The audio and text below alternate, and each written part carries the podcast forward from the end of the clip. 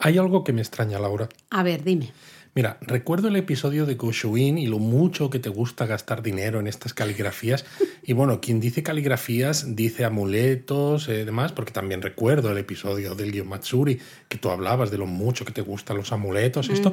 Y digo, ¿cómo puede ser que no hayamos hablado aún de compras y souvenirs en Japón? Bueno, porque es que luego me llamas manirrota, mira todo lo que acabas de decir. Pero es que, a ver, ya que vas a Japón, pues habrá que gastar el dinerito así un poquito, ¿no? Porque encima todo el mundo te pide que le traigas algo.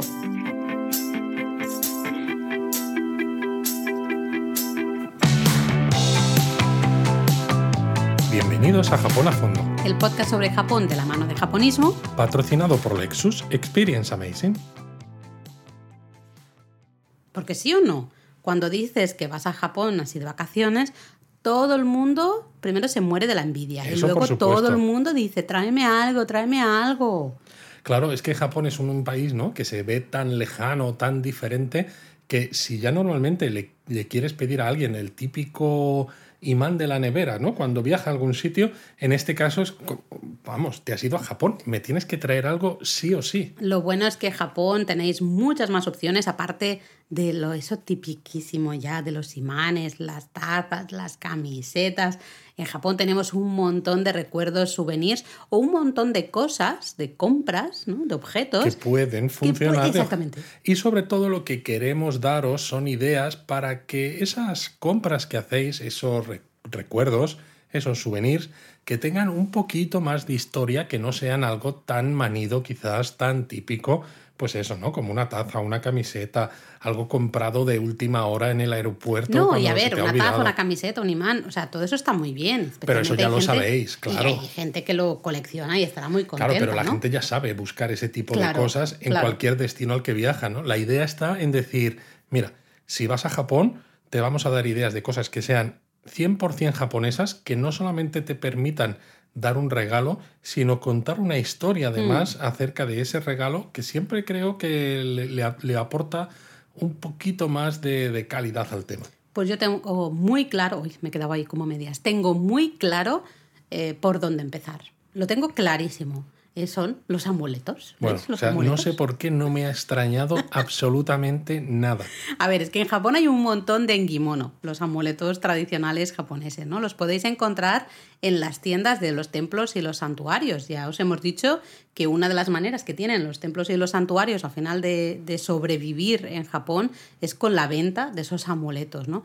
También a veces hay festivales, mercadillos así especiales y luego hay algunos amuletos que hasta los podéis encontrar en tiendas de artesanía o hasta alguna vez en alguna tienda de todo a 100 Y sobre todo son muy interesantes eso. Por un lado, porque son amuletos de buena suerte. Por otro, porque son específicos japoneses, que tienen... eh, porque los amuletos al final son típicos en casi cualquier cultura, ¿no? Pero claro, en Japón, al ser específicos de esta cultura, tienen, una, tienen un algo diferente y tienen también un sentido distinto, eh, una forma también distinta. Bueno, claro, como en Y cualquier parte, ¿no? Al final, cada- y cada al lugar tiene sus amuletos, ¿no? Sus- y creo que eso los hace especialmente únicos. Así que a lo mejor podríamos hacer muy resumen, porque hay bastantes cosas que contar en este episodio al final, de cuáles son esos principales amuletos o engimonos. Sí, hay un montón, porque hay amuletos para la protección del hogar, tal y cual. Entonces vamos a ir a los más fáciles también de encontrar y más fáciles de comprar, ¿no? Al final, yo- el omamori. El omamori me parece uno de los mejores amuletos para, Totalmente. para regalar especialmente, ¿no? Ya sabéis que son esos como saquitos de tela eh, que ofrecen un tipo de protección, puede ser protección general, así a la vida en general, o protección en plan, pues que tengas buena suerte en el parto, en el embarazo, o en los estudios, o, en la conducción. Exactamente, ¿no? Entonces, no son eh, exageradamente caros, encima son muy chiquititos. Sí, son entre 500 yenes, eh, 500 a veces sí. puede ser 800, que es un poquito más caro en Bueno, algún mm, santuario un poco más... Esto tú no. Yo nunca me he comprado ninguno de no, 800. claro, no. Sí, ahora, ahora, ahora, ahora pon cara de, de circunstancias. Pero son eso, ¿no? Como así pequeñitos y además los podéis comprar de diferentes tipos según, según lo Exacto. que queráis, pues mola mucho. Y claro, ¿no? lo chulo de esto es que el omamori es un tipo de amuleto que siempre es más o menos igual, en el sentido de lo que tú has dicho, que es como una especie de saquito de tela con una... Bueno, hay una plegaria una dentro. plegaria de- dentro que de no se puede sacar, pero es que cada Omamori, en función de dónde te lo compres, pues va a tener un diseño diferente específico pues, de ese templo o de ese santuario. Con lo que al final, teniendo en cuenta la de templos y santuarios que hay en Japón, te puedes hacer con una colección de Omamori impresionante. Claro, por eso estoy yo ahí, venga a coleccionar, vengo a coleccionar, a Luis. coleccionar. Si es que es culpa suya, no es culpa mía. Claro. Otro amuleto perfecto es el muñeco Daruma, ya muy conocido, ¿no? Ya sabéis, es ese muñeco que nos ayuda a cumplir nuestros propósitos. Tenemos que pintarle un ojo cuando decidimos el propósito, el objetivo y no es le pintaremos exactamente un el- amuleto de la buena No. suerte, ¿no? Sino Estaba más aquí bien... contando un poco cómo pintarle los ojos. y Claro, pero es que estamos hablando de amuleto y dices los propósitos que parece como que yo creo que la gente a veces lo usa mal, porque te lo pones y dices, ya está, el propósito se tiene que cumplir. No, digamos que él te tiene que motivar a que tú trabajes para conseguir ese objetivo que te has puesto. Por ejemplo, un objetivo, eh, sacarme el carnet de conducir, por decir algo, ¿no? Entonces te pones el, el Daruma ahí cerquita de donde tienes los libros para estudiar para el examen teórico o yo qué sé, ¿no? Cosas así para que te motive a estudiar y a aprobar ese Y claro, examen. vaya que aprobar te motiva con esa cara de mala leche que tiene. Pobrico mío. ¿eh? Otro amuleto así chulo sería el manequineco, ese gatito de la buena suerte, ¿no? Que, bueno, la verdad es que al menos en España, creo que en América Latina quizás es lo mismo, pero eh, lo podéis encontrar en cualquier bazar chino, ¿no? No así nuevamente en dorado. Y Exacto, muy- pero hay que decir que, por si alguno todavía tiene dudas, que el manequineco es un amuleto de la buena suerte japonés. Es japonés. Y oye, si queréis un manequineco muy especial, con historia, como decías tú, Luis, pues os podéis ir al templo Kotokuji en Tokio, que es ese templo de los manequinecos, donde hay decenas y decenas de ofrendas en forma de manequineco, y comprarlo ahí. Y así tenéis un poquito de historia también. Exacto, y bueno, luego en japonismo en la web pues tenéis mucha más información acerca de esa leyenda del manequineco y por qué es importante en ese templo, para que así se la podéis contar a la persona a la que les estáis regalando el manequineco. Eso es. Además, también tenéis mucha más información de otros amuletos, ¿eh? Porque tenemos desde el kumade a, yo qué sé. El eh, kumade lo- es un ras- una especie de rastrillo. Exacto. El ofuda para las casas, el tanuki, en fin, hay un montón más, pero yo creo que estos tres que hemos destacado Sí, son los más que- interesantes. Son los más fáciles también de encontrar. Y no Así que, tienen por qué ser demasiado caros, No, además. no, ninguno de los tres. Que la idea de todas estas compras y souvenirs es que no os gastéis tampoco un dineral por eso, por la cantidad de gente que os va a decir, tráeme algo de Japón. Una cosa, antes de seguir, ya que estamos hablando de manequinecos, eh, que son gatitos, ¿no? Yo sé que hay mucha gente así fan de los gatos. La verdad es que en Japón puedes encontrar objetos, todo tipo de objetos mm, decorados, ¿no? Con gatos o con formas así de gatos por todas partes. Bueno, En- puedes encontrar hasta trenes de gatos. Exactamente, hasta trenes de gatos, ¿no? Pero podéis encontrar desde pendientes a, yo que sé, adornos por el móvil, para el móvil, peluches, ropa, palillos, no sé, un montón de cosas y en muchos casos en las propias tiendas estas de todo a 100, ¿no? Así que bueno, si os gustan mucho los gatos, en Japón también gustan mucho los gatos y las, los patrones, digamos, los motivos, las decoraciones de gatos, así que también tenéis un montón de cosas ahí. Vale. Otra cosa también muy típica en Japón son los colgantes, eh, los straps, ¿no? Eh, colgantes para, por ejemplo, pues teléfonos móviles o cámaras, que hace unos años en Europa empezó a haber, y supongo que también en América Latina, empezó a haber teléfonos móviles que tenían como un agujerito, un pasador donde Para podías colgar estos straps, que era Sí. algo que los teléfonos japoneses tenían sí o sí. Ahora, claro, ¿no? Ahora que se han puesto tan de moda estos teléfonos de pantalla grande, que es todo pantalla y demás, ya no es tan fácil. Pero, Bueno, a ver, ah, ¿qué, qué quieres decir? Perdona. No, pues pero que no es tan fácil colgarlos del teléfono sin Ah, pero más, que, que, que igualmente siguen siendo buena buena opción, ¿no? porque Una- hay fundas Sí, que sí, tienen sí, el, hueco para colgar este, estos straps. Y hasta hay mucha gente que en vez de colgárselos ahora en el móvil, se lo cuelga en el bolso. Y como en Japón Bueno, ya sabéis que tanto hombres como mujeres eh, usan bolso, ¿no? Todo el mundo usa bolso en Japón, bolso, maletín, lo que, mochila, lo que sea, ¿no? Entonces mucha gente se los, se los cuelga ahí. Te iba a decir que recuerdo que cuando salió el iPhone en Japón, al iPhone le faltaban varias cosas para que, para que fuera perfecto para el mercado para los japonés. japoneses, ¿no? Como que los japoneses al principio decían, "Mm, le falta. Y una de las cosas que él decían que le faltaba al iPhone era el agujerito para poner los straps. Bueno, es que fíjate cómo será. Eh, uno de mis primeros teléfonos que tuve, de que era de estilo japonés, que cuando yo trabajaba justo en telefonía móvil, eh, en un proyecto en el que era de precisamente de traer a Europa estos teléfonos, yo estaba tan contento porque, claro, yo ya conocía cómo era el mundo de la telefonía móvil en Japón y yo quería un teléfono con espacio, ¿no? Para colgar un strap y me había comprado unos straps de los Hanshin Tigers, el equipo de béisbol de Osaka. Y cuando tuve ese teléfono en España, pues me colgué el strap y luego cuando salió años después el iPhone, yo también lo pensé, dije, a ver, me encanta la idea del iPhone, pero no puedo poner un strap. ¿Qué está pasando aquí? Lo que pasa es que lo hemos superado, ¿eh? Entre las fundas y si no, ¿qué es eso? Mm, la gente se cuelga los straps ya, ya quizá no tanto en el móvil, o sí, porque sigue. Lo que es curioso en Japón, que hay mucha gente que sigue teniendo un teléfono de trabajo y siguen siendo en muchos casos esos teléfonos como de concha, que siguen teniendo espacio para el strap. Pero lo que también se ha puesto muy de moda eh, en Japón ya que los straps a veces no se pueden poner tan fácilmente, son las fundas a veces un tanto extravagantes. Sí, con formas ahí enormes. bueno, mira, con forma de gatito, justamente. que entonces, depende. O sea, si conocéis, si algún amigo os ha pedido un regalo un poco especial y sabéis qué modelo de teléfono tiene, a lo mejor le podéis llevar una funda hiper extravagante, pues de animales, de algún personaje de anime o de lo que sea, porque es que hay de todo. Hay un montón de tiendas especializadas en, este tipo de chorraditas, ¿no? Eh, tenéis que visitar Kidiland, por ejemplo, en la avenida Omotesando, la, toda la zona de Tokyo Karate Street, ¿no? En los bajos de la estación de Tokio. En fin, hay un montón de sitios. ¿eh?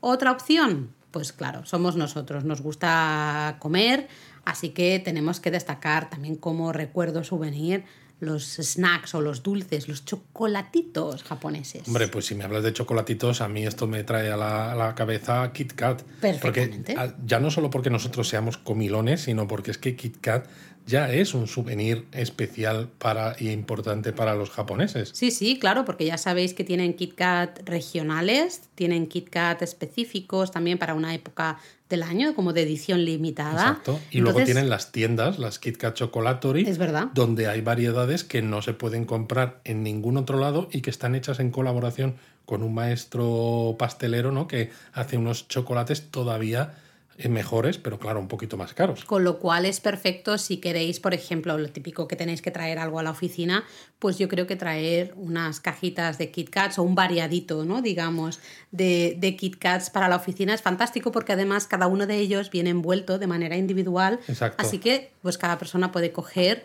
o el Kit Kat que quiera, del sabor que quiera y disfrutarlo, ¿no? Sí, de todas maneras yo en esto debo decir que supongo que para países como España o Latinoamérica, los que nos escucháis, esto funciona mejor, porque yo recuerdo que cuando trabajaba en Google en Londres, había veces que llevaba precisamente KitKat para mis compañeros y yo mm. pensaba, mira, te, voy, te estoy trayendo un KitKat de té verde, otro de tarta de queso, otro de no sé qué, y yo pensaba, van a flipar porque aquí no hay esa variedad de KitKat y prácticamente pasaban sin pena ni gloria. Les daba igual. es que es demasiado dulce, es que no sé qué, es que no sé cuánto. yo pensando, pero habráse visto. ¿Serán son Dios? Sí, sí, sí. de todas maneras, es que no hace falta ni irte, evidentemente, ¿no? Eh, las, las Kit Kat Chocolatory, perfecto.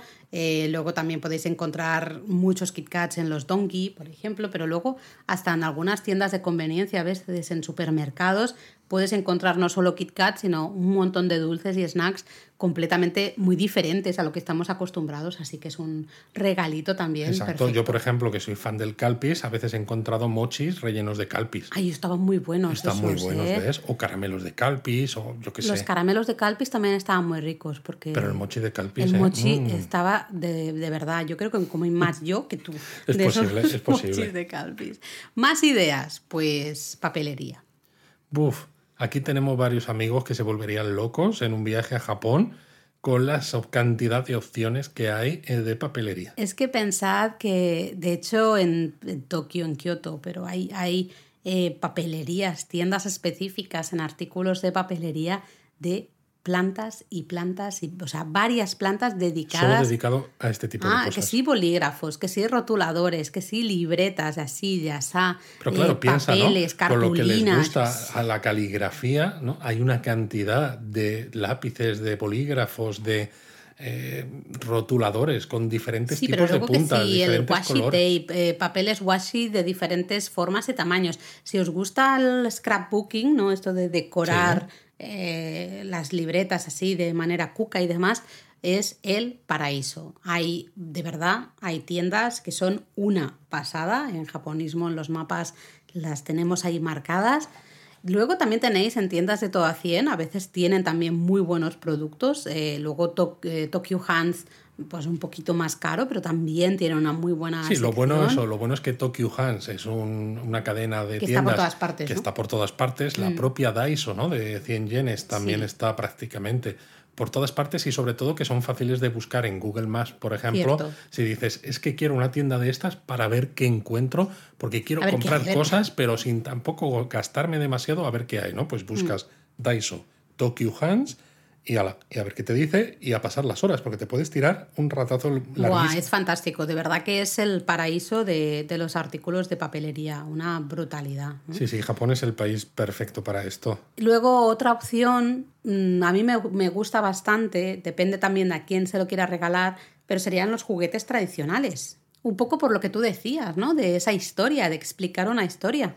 Porque puedes enseñar a la persona pues cómo se juega y jugar ¿Cuál es el juntos, origen de ese juego? Un poquito. ¿Por qué tiene esa forma? ¿A ¿Qué representa? Exacto, etcétera, ¿no? Tenemos el Daruma Otoshi, por ejemplo, que es ese como muñeco Daruma con unos anillitos eh, y le tienes que dar con un mazo para, para ir quitando Para ir los quitando anillos los uno anillos, a uno. pero que la cabeza permanezca Eso en su es, sitio. ¿no? O por ejemplo tienes el taquetombo, ¿no? Que son como, bueno, eh, la palabra Libel- taquetombo, libélulas de bambú. taquetombo es libélulas de bambú, ¿no? Que las haces volar y ya está, ni más ni menos.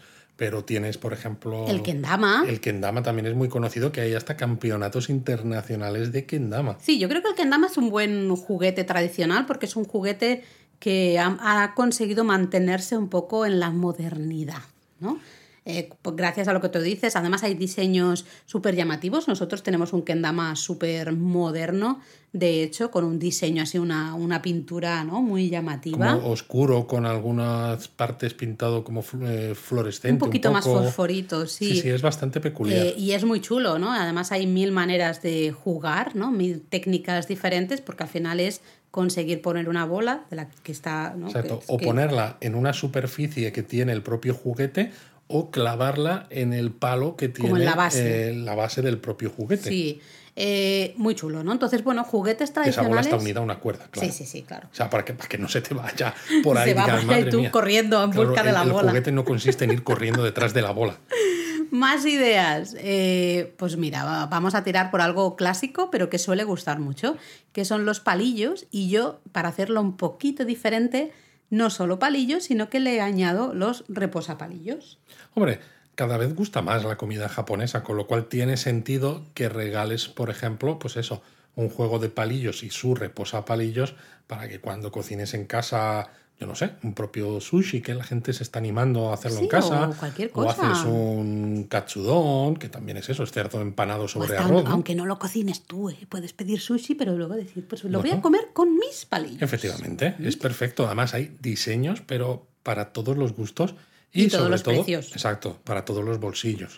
Igual eh, con el reposapalillos, ¿no? Yo creo que es menos conocido el reposapalillos y hay, como hay tantos diseños diferentes, podéis encontrar reposapalillos súper cuco o súper, eh, digamos, perfectos para la persona a la que se lo estáis comprando o para Y vosotros. podéis y para comprar que sean por separado o a veces hay juegos, ¿no? De que el Sí. propio diseño del reposapalillos encaja con el diseño de los palillos. Y si ya sois más frikis, en ciertas circunstancias, en ciertas tiendas, a veces se venden palillos de diseños especiales. Sí, sí. Yo, por ejemplo, tengo palillos del Shinkansen de Evangelion. Pero no sé si sabéis que hace unos años uno- un tren bala en Japón se diseñó eh, en recuerdo de la serie Evangelion de anime y por tanto por fuera como el diseño de dentro pues tenía toda esta apariencia súper chulo pero luego en una de las estaciones del final de la línea había una tienda especializada en productitos muy pequeñita productos de esta serie y no solo de esta serie sino de esta serie de la de ese Shinkansen que se había diseñado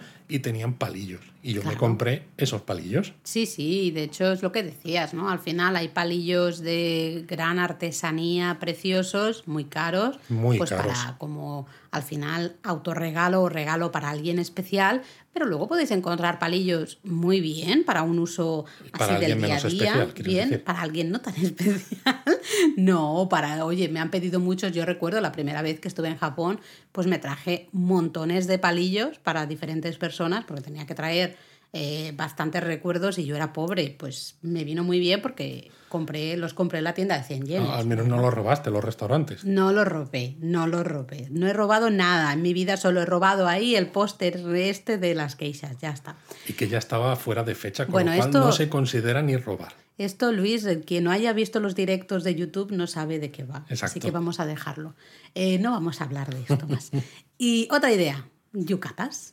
El yucata, ya sabéis, que es esa especie de kimono de, de algodón típico del verano y también se usa en los alojamientos de estilo tradicional, ¿no? Como pijama, digamos, como eh, sí, una vestimenta que puedes usar para andar por el, por el ryokan, ¿no? Por ese Exacto. alojamiento, y sobre todo los se ve, se ve mucho, ¿no? no solamente en estas zonas de pueblos onsen, alojamientos tradicionales, sino también cuando hay festivales. También es muy típico llevarlo en festival. Y es por eso que en muchas tiendas de lugares turísticos te venden ya un, como un pack completo, que tenés el yukata, tienes el obi, ¿no? Ese, esa especie de cinturón o de faja. Sí, como para atar el yukata en su sitio, para Sí, para dejarlo cerrado. cerrado, Que muchas veces tiene el lazo ya prehecho, preatado, que es para que sea todavía más Sí, fácil. Es como muy turístico, pero los propios japoneses también lo usan, ¿eh? No os penséis que solo para los extranjeros.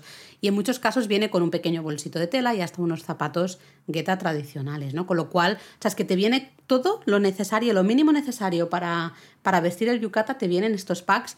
Y, hombre, Está es, muy bien. es un dinerete, pero, pero no es tan caro, ¿no? Realmente. Entonces, este yo lo veo como un regalo para uno mismo, sinceramente. Totalmente. Y para estrenarlo, si, si estáis en Japón y podéis ir a un festival, pues poneros el yukata, estrenadlo ¿no? ya directamente en Japón y luego mm, de vuelta en vuestros países. Pues ¿por qué no? Intentar participar en todo tipo de eventos japoneses y podéis llevar vuestro Exacto. yukata también. Otra cosa que es muy popular y que quizás es más ponible que el yukata incluso es el jinbe. ¿Cierto? Porque el jinbe también es una, una vestimenta, digamos, típica japonesa, que son dos piezas, ¿no? La parte de arriba se cierra como el kimono, la parte izquierda sobre la parte derecha, Como cruzado, ¿no? cruzado, pero luego lleva pantalones cortos, ¿no? Sí. Más o menos a la altura de la rodilla. Sí. Y claro, es muy popular para niños, porque para los niños es fresco y es comodísimo, pero luego también es muy cómodo y es muy típico en, en hombres. Porque además lo puedes utilizar en casa incluso como ropa de Pijama. estar por casa. Sí. Exacto. Pero es que en los últimos años hemos visto también cada vez más mujeres yendo Sí. a festivales vestiendo jinbe en lugar de yukata. Es muy curioso. Sí, porque se ve como que es más mm, cómodo, digamos, que el yukata, que al final pues no te permite sentarte, a lo mejor tienes que mirar que no se te abra o el andar no puedes Es que el tampoco andar de ninguna cualquiera manera. se lo pone, no tienes que estar ahí con el lazo del obi, por Eso ejemplo. es, ¿no? Si os gusta el tema este de vestimenta tradicional, también tenéis la opción de comprar algún kimono o algún obi de segunda mano. Y digo de segunda mano porque, a ver, los kimonos y los obis, mm, si son piezas de artesanía, pueden llegar a ser muy caros. Pero ¿no? mucho. Entonces, depende de para que lo vas a usar, evidentemente esto va a depender de cada uno, eh, pues es mejor comprar alguno de segunda mano. Hay algunos que están muy bien de segunda mano, los podéis encontrar ahí. Hay, una, hay muchas tiendas de kimonos y obis de segunda mano en perfectas condiciones. Y luego, si los queréis como para hacer otras cosas, ¿no? Por ejemplo, yo me compré una vez eh, me he comprado varios kimonos para hacerme faldas, para hacerme bolsos, ¿no? O usar la tela de ese kimono para hacer Es que otras es un cosas. uso muy interesante. Claro, porque ya son kimonos que ya te los venden diciendo no te lo puedes poner. O sea, está. mm, Este kimono ya no se puede usar más porque está. Vamos, es que no se puede poner, ¿no? Sí, está lo suficientemente viejo o, Sí, o tiene muchas manchas sucio. o está muy hasta puede estar como, en fin, que no se puede poner. Eh, lo- en mercadillos, como por ejemplo el mercadillo del, del santuario Kitano Tenmangu en Kioto, o también el mercadillo del, del Toji, el templo Toji también en Kioto, podéis encontrar ¿no? chollos, digamos, esos- estos kimonos de segunda mano que en muchos casos están ya bastante mal y son más para usar la- el textil ¿no? Y no tanto para usar como el kimono en sí. Pero es eso, estamos hablando de kimonos que a lo mejor puedes encontrar por ponle 2.000 yenes. Sí, sí, yo me he comprado. pues, eh, hoy en día, ¿qué pueden ser? Pues unos.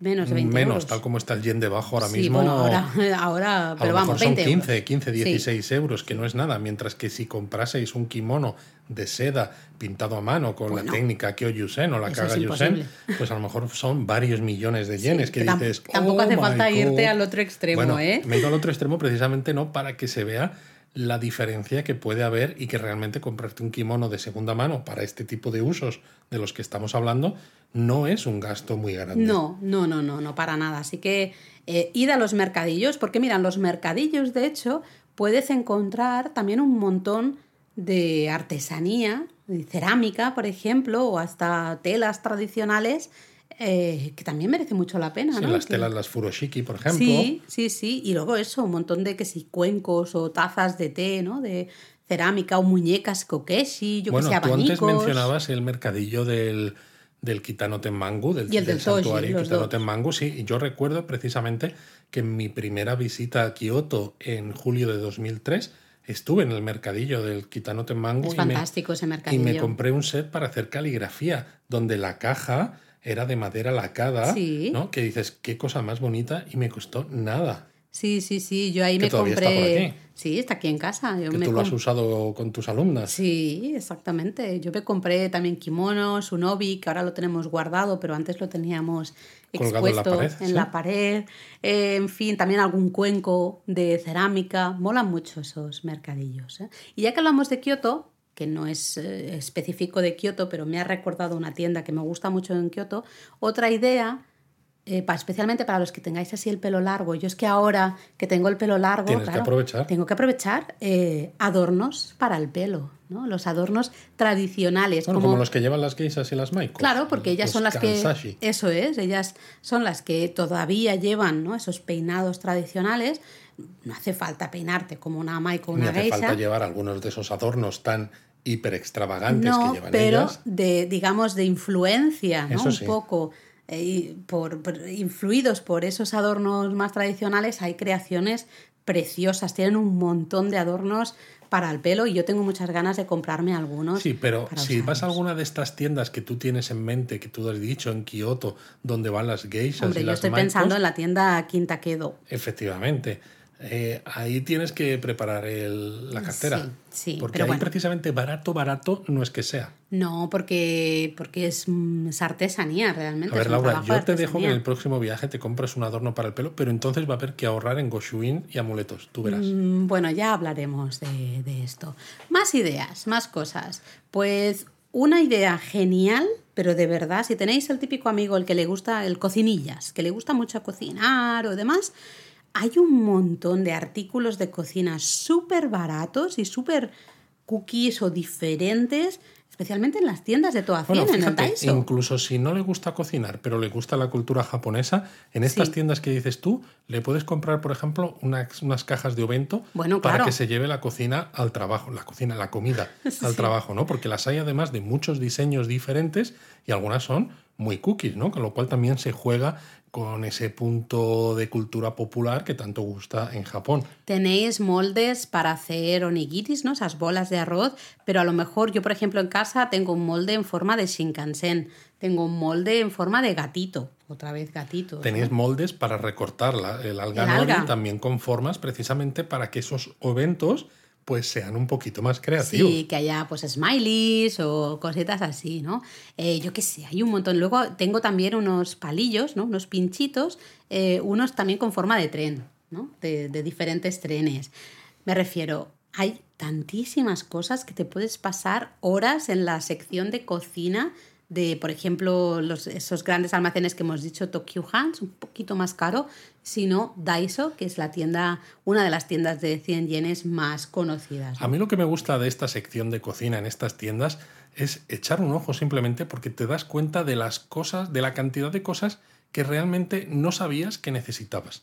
que querías. En el momento en el que lo ves dices, pero ¿cómo he podido vivir toda mi vida sin esto? Porque dices, yo esto lo tengo que usar, yo esto lo tengo que usar. A ver, yo reconozco que compré varias cosas que luego no lo usas tanto. uso muy poco. Eh, también es verdad que, claro, no hacemos vida en Japón, me refiero, no estamos, yo no preparo un ovento todos los días, ni... Claro, no, me cuidas. No te cuido. ¿Y tú me preparas el ovento a mí? Oye, yo soy aquí el, el hombre de la casa, ¿no? ¿Qué significa eso? Pues no, dices estilo japonés, pues ya está. Madre mía, vamos a dejarlo porque si no, esto se transforma en otra cosa. Em, pero mira, justamente, ¿no? Hablando de los, de los palillitos estos que tenía, que son justamente en forma de tren. Bueno, pues entonces hay que hablar de cosas de trenes. Es que es lo que te iba a decir, porque eh, también, si os gustan los trenes o conocéis a alguien que le gusten mucho los Yo, trenes, yo, yo. eh, como Luisete, pues en Japón, vamos, es el paraíso absoluto. Y hay un montón de cosas, no solo para niños, o sea, no pensemos... Es que los trenes gustan a los mayores Eso también. es, ¿no? Entonces, desde, yo qué sé, calcetines, a, evidentemente camisetas, pero esas cajas de ovento también. Hay un montón de pósters así como de, de época, ¿no? O de, eh, de un tren en concreto, yo qué sé. Y si ya vais a algún museo ferroviario de los que hablamos, eh, no sé si en Japón a fondo o japonesamente, porque yo ya me hago un lío, Luis, lo siento, pero hemos hablado de Claro, ¿no? los todos tres esos grandes museos, museos tienen tienda. todos tienen tienda y en las tiendas hay un montón de objetos. Es de una artículos. mezcla, porque las tiendas tienen cosas de comer con forma de trenes, con lo cual mezclas la comida con los trenes, tienen camisetas, tienen libros, tienen accesorios de cocina, es decir, lo tienen todo. Y hablando de camisetas, por cierto, yo recuerdo que los Uniqlo, ¿no? esta cadena de Sí. tiendas de ropa en Japón, hemos encontrado camisetas de cosas de trenes, de Shinkansen y demás, al menos de tamaño para niños. Que yo las hubiera querido para mí, pero al menos nos- en, en- en aquel momento se las comprábamos a Eri y yo iba tan orgulloso con un hijo a mi lado con esa camiseta. No sé quién iba más orgulloso, si él o yo. no lo sé tampoco.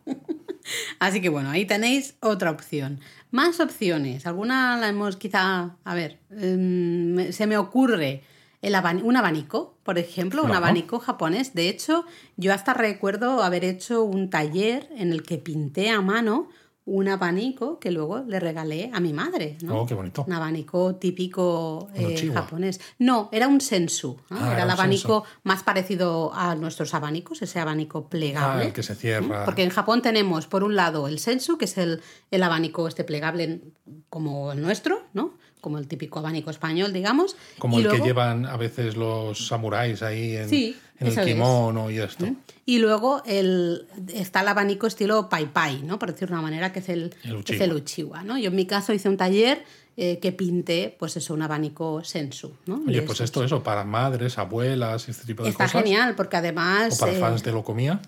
También para fans de lo comía o fans de los señores del guion Matsuri, del Eso, que hablamos que esos también. señores del guion Matsuri, los La semana capataces pasada de las carrozas, efectivamente, van con estos abanicos, los sensu. Ahí está. Ah, así que bueno, yo creo que esta es otra opción. Estoy pensando así cosas también un poco tradicionales, ¿no? Pues hombre, la- el origami, Laura. Bueno, pues mira, además es un es algo bastante barato porque de nuevo en las tiendas de todo a 100 venden ahí unos paquetes de papel específico Un papel para, muy finito, para cuadrados, para hacer el origami. Lo que pasa es que sorprenden, porque cuando tú piensas en origami, cuando ves, por ejemplo, ¿no? si investigas por internet para ver diferentes eh, diseños de origami, tú, claro, tú ves el diseño y cómo se hace, y a veces no te haces una idea del tamaño del papel, pero los tamaños tradicionales en los que se hace origami, por ejemplo, la grulla, ¿no? que es quizá el, el más famoso, realmente es bastante pequeñito. Sí, sí, sí, esos paquetes, no sé, es que, que un No, palmo, ¿no? Más yo o menos. creo que incluso a veces menos. Sí, menos de un palmo. Em, pero mola porque tienen unos diseños. Yo a veces he de reconocer que me he comprado sets de origami, no para hacer origami, sino porque luego uso esos papeles para mis cosas, de forrar cosas, poner Para notas, decoraciones. para Sí, no, me gusta cortar esos papeles y engancharlos aquí y allá porque tienen un montón de, de diseños muy guays. Claro, los hay desde los que simplemente son de colores pastel, por Sí, ejemplo, pero de color son más aburridos, que son más aburridos, pero luego es eso, tienes papeles de diseños. como de papel washi eh, más tradicional y con unos diseños así súper elaborados y, y muy chulos, ¿no? Que me- a mí me gustan mucho. Y bueno, yo hablaba antes de que yo me había comprado en el mercadillo del santuario Kitano Tenmangu un set de caligrafía. Pues hombre.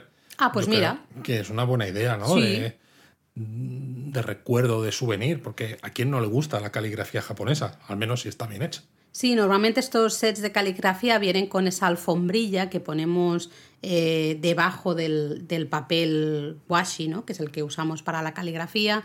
También vienen ahí un poco con el pincel, ¿no? normalmente con la, con la piedra y la barra de tinta, para hacerlo al estilo tradicional, porque ya sabéis que eh, para hacer caligrafía normalmente lo que se hace es eh, ya estamos. ¿Cuál es el, verbo? Como frotar la piedra. Sí, se frota la barra de tinta en una piedra en la que hemos puesto un poquitito de agua, ¿no? Entonces, al frotar la barra de tinta con el, en la piedra con agua, pues se va se va quedando negra y al final se convierte en tinta china, ¿no? Que al final, en la actualidad, ya venden, ¿no? Evidentemente la tinta en, también en, botellitas, ¿no? En botes, y si todavía quieres trabajártelo menos, te venden hasta los rotuladores casi que con, la punta estilo pincel, que realmente además pueden también eh, dibujan diferente en función de la presión que haces. De la presión, del movimiento que hagas. Del movimiento que haces, de la inclinación y todo. Es decir, casi, casi, salvando las distancias, como si fuera un pincel. Y cerramos el círculo, porque eso es un artículo de papelería del que hemos hablado antes. Así que, oye, perfecto, maravilloso.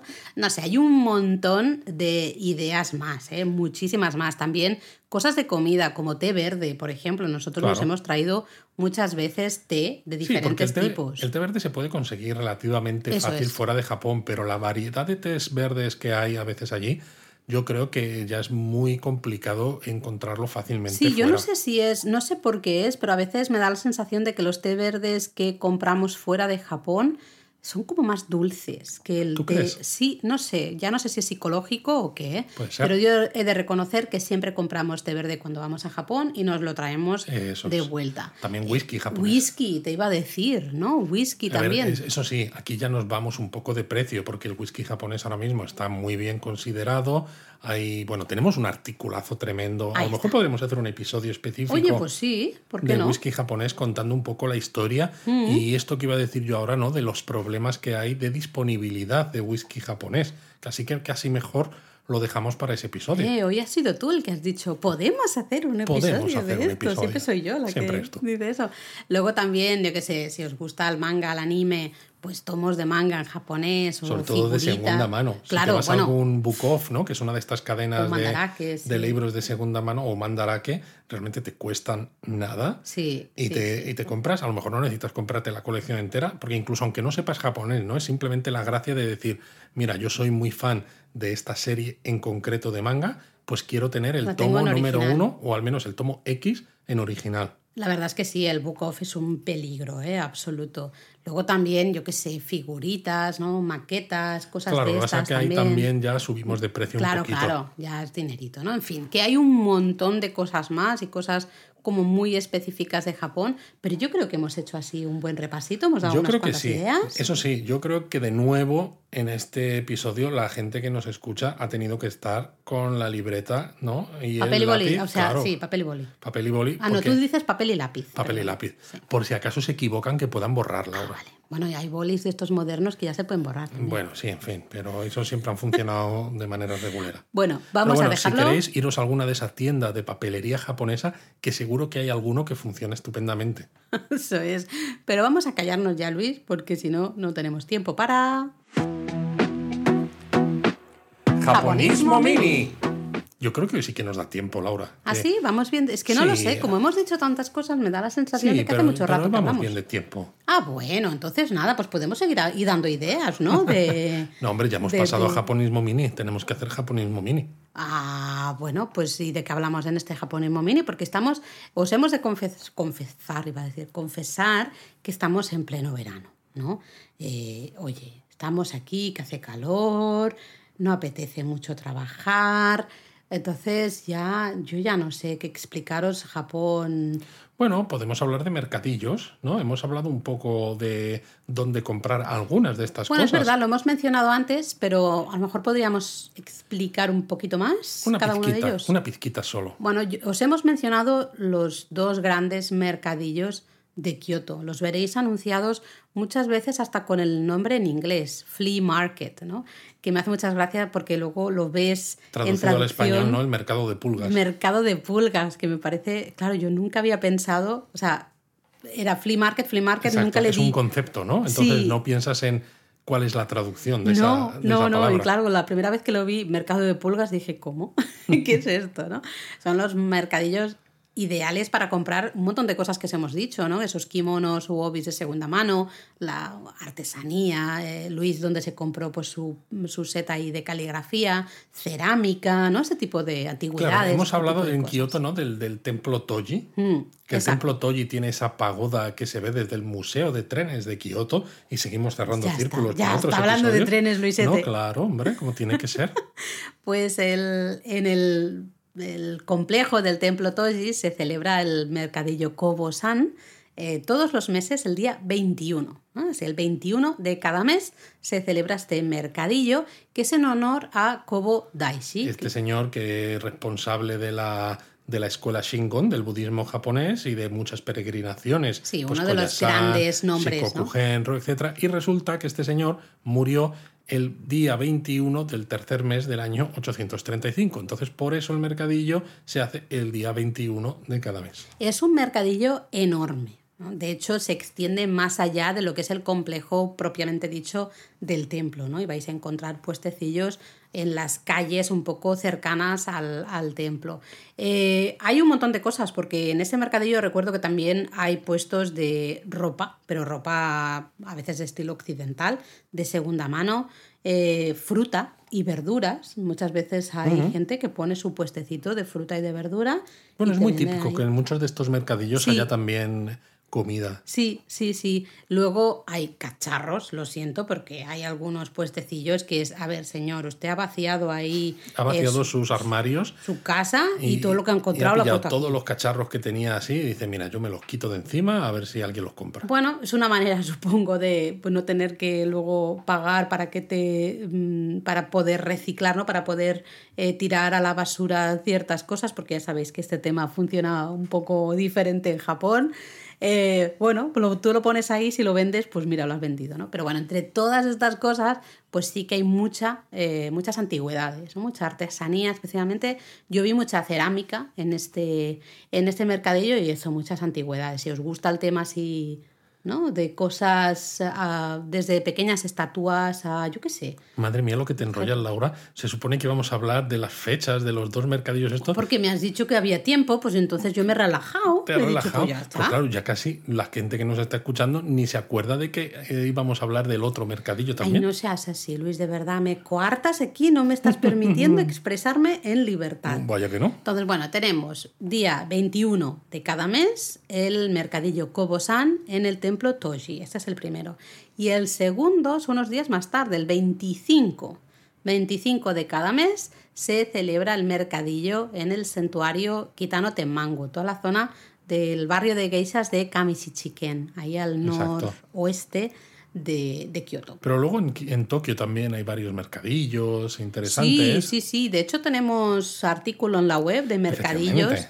En, en Tokio donde podéis comprar, pues eso, antigüedades, cerámica, artesanía, juguetes también, ¿no? Y una cosa buena que tienen estos mercadillos es que si lo comparas con otros países, aquí no vais a tener que regatear. Eso es interesante y es importante. Eh, no se regatea en Japón, no es habitual. El único lugar en el que he visto y poco que se ha regateado es en Ameyoko, justamente, ¿no? En la calle Ameyoko, que está en, en el centro de Tokio, cerca eh, del de Parque de Ueno. Bueno. Ahí, en algunas tiendas, puede ser que pueda regatear un poco, ¿no? Es un poco ahí como que es un poquito.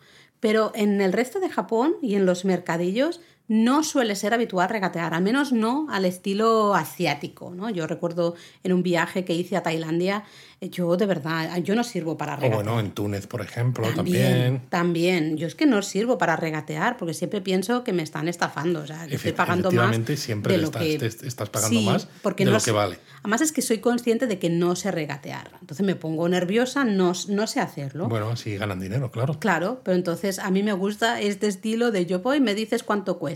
¿Me encaja? Sí. ¿No me encaja? Pues no lo compro, ya está. Ya está. Tan fácil como esto. Yo lo prefiero Muy bien. más, más tranquilito. Bueno, y ya que hemos hablado de estas fechas, a lo mejor estaría bien hablar de algún comentario de oyentes que siempre sacamos, sobre todo extraemos de este nuestro Discord. Bueno, se nota que eh, la comunidad del anillo, la comunidad japonismo, está un poco tranquilita en verano, estamos todos un poquito más, nos lo estamos Pensando en tomando con calma. cosas.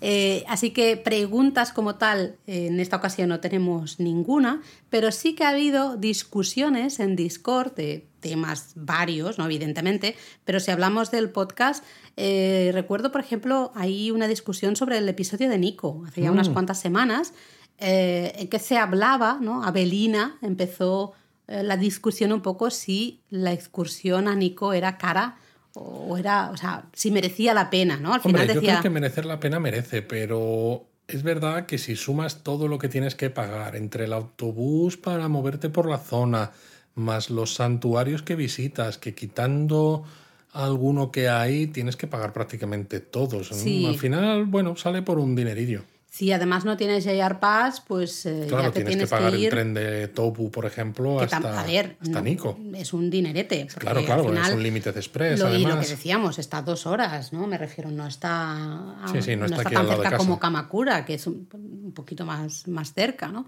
Entonces se generó ahí una, un debate interesante porque al final yo creo que sí que todos eh, estuvimos de acuerdo en que aunque a lo, a lo mejor a algunos nos parecía, yo estoy de acuerdo, eh, una excursión entre comillas cara, pero merece la pena. ¿no? Sí, creo sí. que todos estábamos bastante de acuerdo en que merecía la pena, ¿no? Y que disfrutar de esas tallas de madera, de esas decoraciones y demás del santuario Toshogu y luego de todo el ambiente de la naturaleza de Nico, pues bueno, sí, era, bueno, tenías que gastarte un poquitito de dinero, pero merecía la pena. Perfecto. Entonces nos queda la palabra japonesa del episodio. Bueno, yo de reconocer que ya os lo he dicho, estamos aquí en modo verano. Lau- Laura on. está en modo mm, cerebro apagado. Sí, un poquito cerebro apagado estoy. Entonces digo, ¿qué hacemos? ¿Qué palabra hacemos? Si no podemos regatear, porque claro, digo, si, si en Japón se regateara, pues alguna expresión típica, pero es que realmente no se regatea en Japón, ¿no? Para comprar estas cosas. Así que he pensado en la palabra mercadillo. ¿Cómo Oh, se pues dice? suena igual que en castellano, Fíjate, mercadillo. Mercadillo. Está, esta es la palabra, Dios. bueno, mercadillo, mercado en japonés se llama ichi. Es el mismo, mismo kanji de ciudad.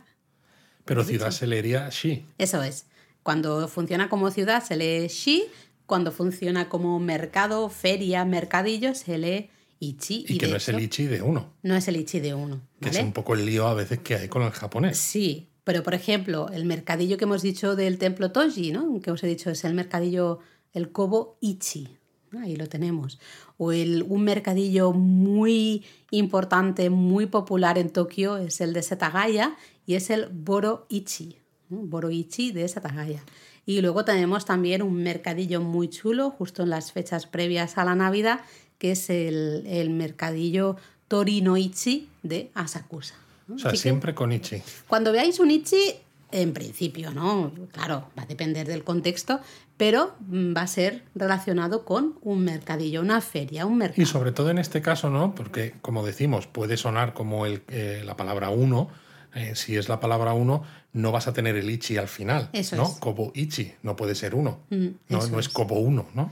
Y luego, si quieres, ya que estamos y creo que tenemos tiempo, pues podemos meter una expresión más que una palabra. Uy, a ver, a ver.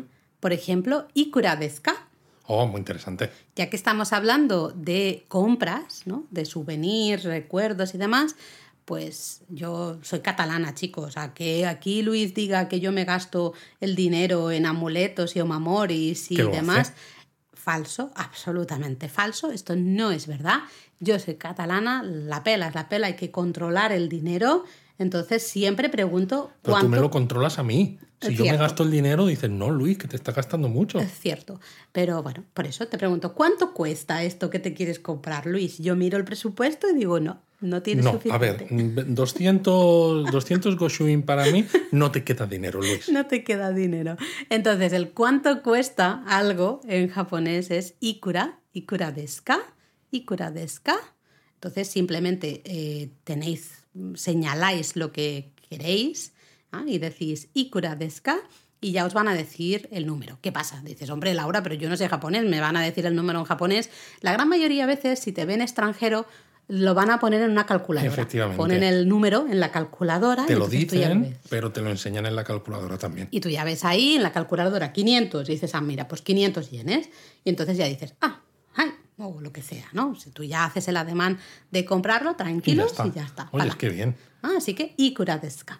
Muy bien, pues yo creo que con esto ha quedado perfecto este episodio sobre compras y souvenirs. ¡Mátane!